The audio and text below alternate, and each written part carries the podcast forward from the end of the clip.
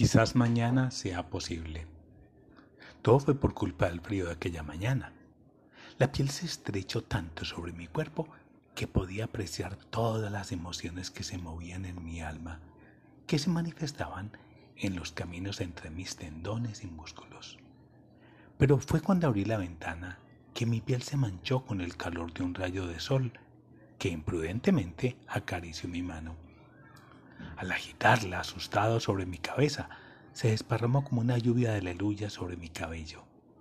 Esperaba que no se contaminaran mis pensamientos, porque algunas eran tan rojas como mi sangre cuando escuchaba el viento escaparse de los bosques de cerezos. De nuevo cerré la ventana, pero ya no servía de nada. La neblina se acumulaba abrazando mis pies tanto que ya no me cabían en los zapatos. Ya tenía la excusa perfecta para no salir a buscar lo que nunca se me había perdido. Por eso decidí callar mi mente y dejar a mis dedos expresarse libremente sin dejar que dijeran adiós.